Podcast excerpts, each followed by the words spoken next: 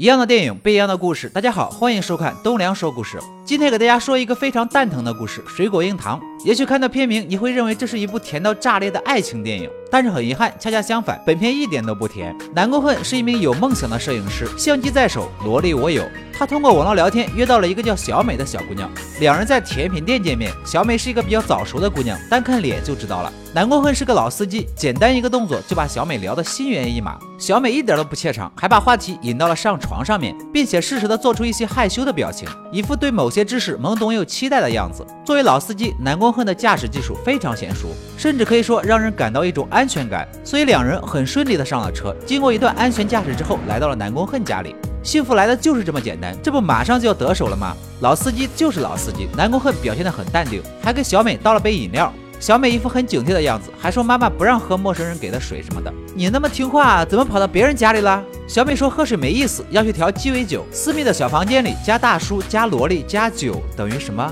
两人相处得很融洽，一边到处参观，一边聊天。无意间，小美在卧室发现了南宫前女友的照片。小美发现南宫还深爱着他的前女友，看他情绪有点低落，小美便提出让南宫给她拍照片，顺便也充分展示了一下他的硬汉气质。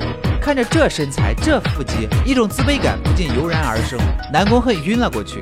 我你妈，这什么情况？南宫醒来时，发现自己被捆绑在了椅子上。他的第一反应就是这小萝莉挺能玩啊。然而小美冷漠的面部表情告诉他，事情并不是那么简单。他大声呼救，却被小美喷了一嘴的防狼喷雾剂。这压根就是小美的一个阴谋。他注意南宫这个恋童癖很久了，挑今天来就是算准了邻居都不在家，就算你喊破喉咙也没用。接着，小美把南宫恨推进屋子里，开始搜集罪证。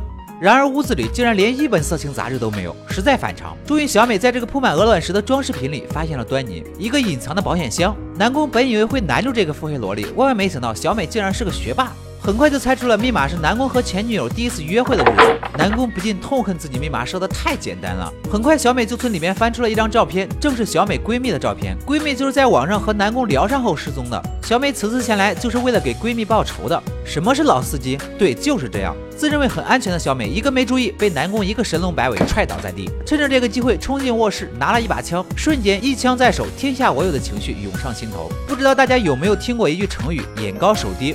没错，就是这样，被一个保鲜膜教做人的感觉，你们不懂。南宫再次醒来时，发现自己又被变着花样捆绑了，而萝莉小美也换上了手术服。我你妈，这什么情况？原来小美准备给他举办一场神圣的割礼。南宫瞬间感觉下体一凉，原本早已敷上了冰袋。接着，南宫开始语无伦次地讲述自己和萝莉这个词的渊源。那年他十岁，表妹五岁，懵懂无知的他们光着身子一起玩耍，却被姑姑误以为自己猥琐表妹，甚至还用滚烫的炉子烧她。从此心灵留下巨大创伤，至今没有痊愈。哦，那我们开始手术吧。小美还是很善解人意的。手术中也不忘询问一下南宫的意见，是两个全割了，还是留一个？但是留一个会不会不平衡呢？干脆全切了吧。完事之后，小美又开始询问南宫的意见，这俩蛋蛋是丢了还是存下来呢？看着自己的宝贝疙瘩被如此玩弄，南宫流下了悔恨的泪水。第一次做手术挺累的，小美表示要去洗个澡，暂时离开一下。南宫缓过劲来，努力挣脱了束缚，然后他惊喜的发现自己并没有失身，还是完璧之躯。差点神经崩溃的南宫决定报警，但是看到那两个蛋蛋，他改变了主意，随手抄起了一把手术刀，向浴室走去。人生三大错觉之我能反杀。随后他就不是很意外的意外被小美用防狼电击器电晕了。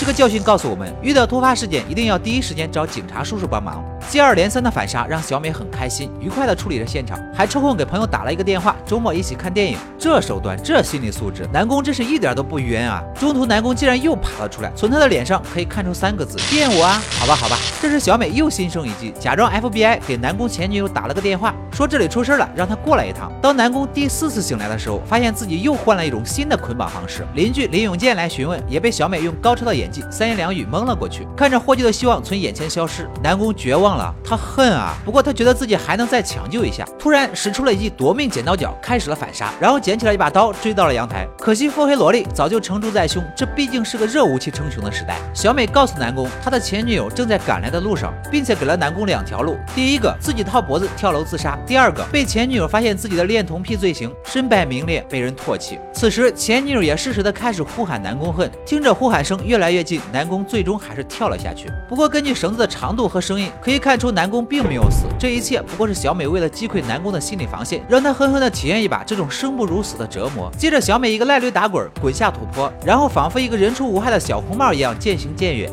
其实以暴制暴虽然不被人们所接受，但现实生活中确实有那么一群人是无法受到法律的制裁。世界上也的确需要一些法律之外的人或事儿来维护正义。所以说，人可以做错事，但不能做坏事，否则谁能保证自己不会遇到小萝莉这样的复仇女神呢？